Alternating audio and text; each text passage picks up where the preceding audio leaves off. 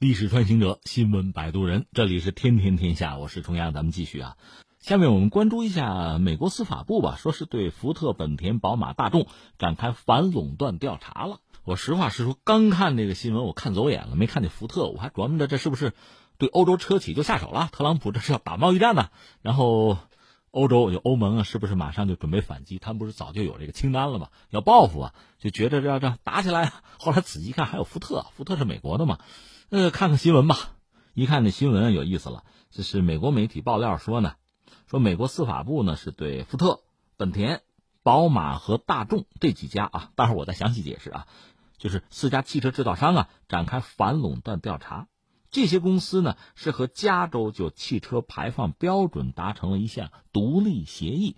加州哪儿？加利福尼亚。昨天我们还聊呢，如果就拿经济说事儿啊，呃，假设加利福尼亚独立啊。德克萨斯独立的话啊，排加州能排成全球第五大经济体，德州也能排到第十，是这么个状况啊。所以加州在美国美国经济版图里，那都是举足轻重的。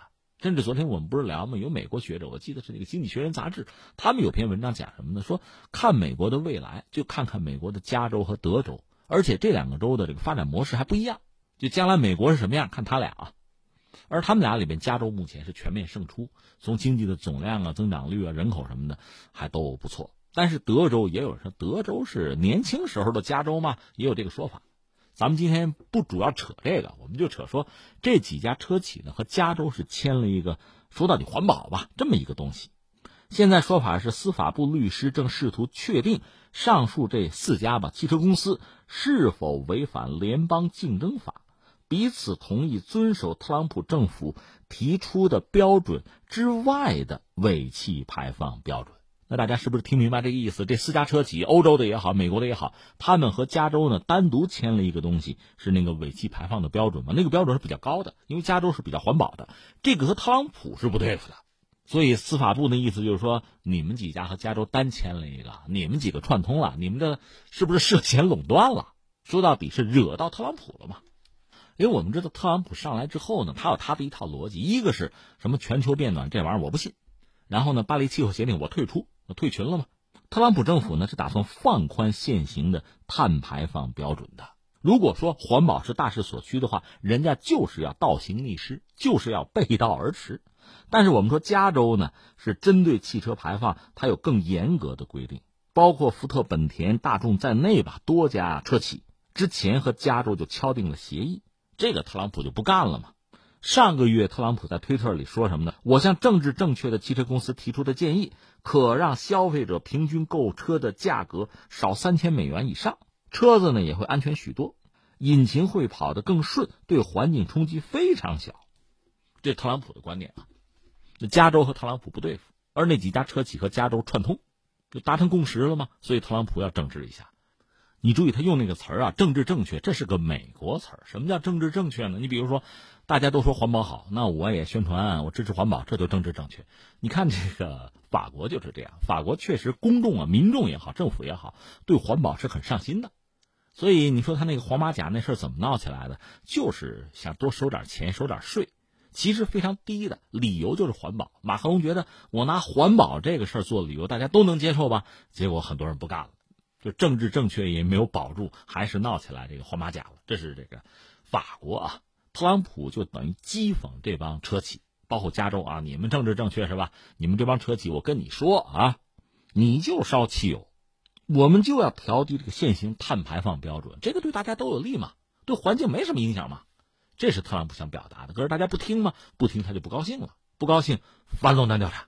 有意思的是，你看这里边呢，有美国的福特，剩下几家算是欧洲企业吧。我解释一下，全球现在这个汽车制造业这个大格局啊，中国我们排除在外不说了。我们其实作为全球最大的一个市场，也增长率相对还是比较快的。不说中国啊，就传统的这老牌的汽车企业，目前大概叫这个六加三吧。一个是传统意义上有六加三，就是全球乘用车市场上呢是有六个汽车集团或者叫联盟吧，另外有三个。大型的独立的企业，包括什么呢？你看啊，通用、菲亚特、铃木、富士重工、五十铃，这是一个圈子，一个联盟；福特、马自达、沃尔沃这个轿车吧集团；戴姆勒、克莱斯勒、三菱，这是一个圈子；丰田大发日野是一个圈子，大众斯堪尼亚集团，另外雷诺、日产、三星集团，再有什么呢？本田算一个，标致、雪铁龙算一个，宝马算一个，这是三家，这是所谓六加三。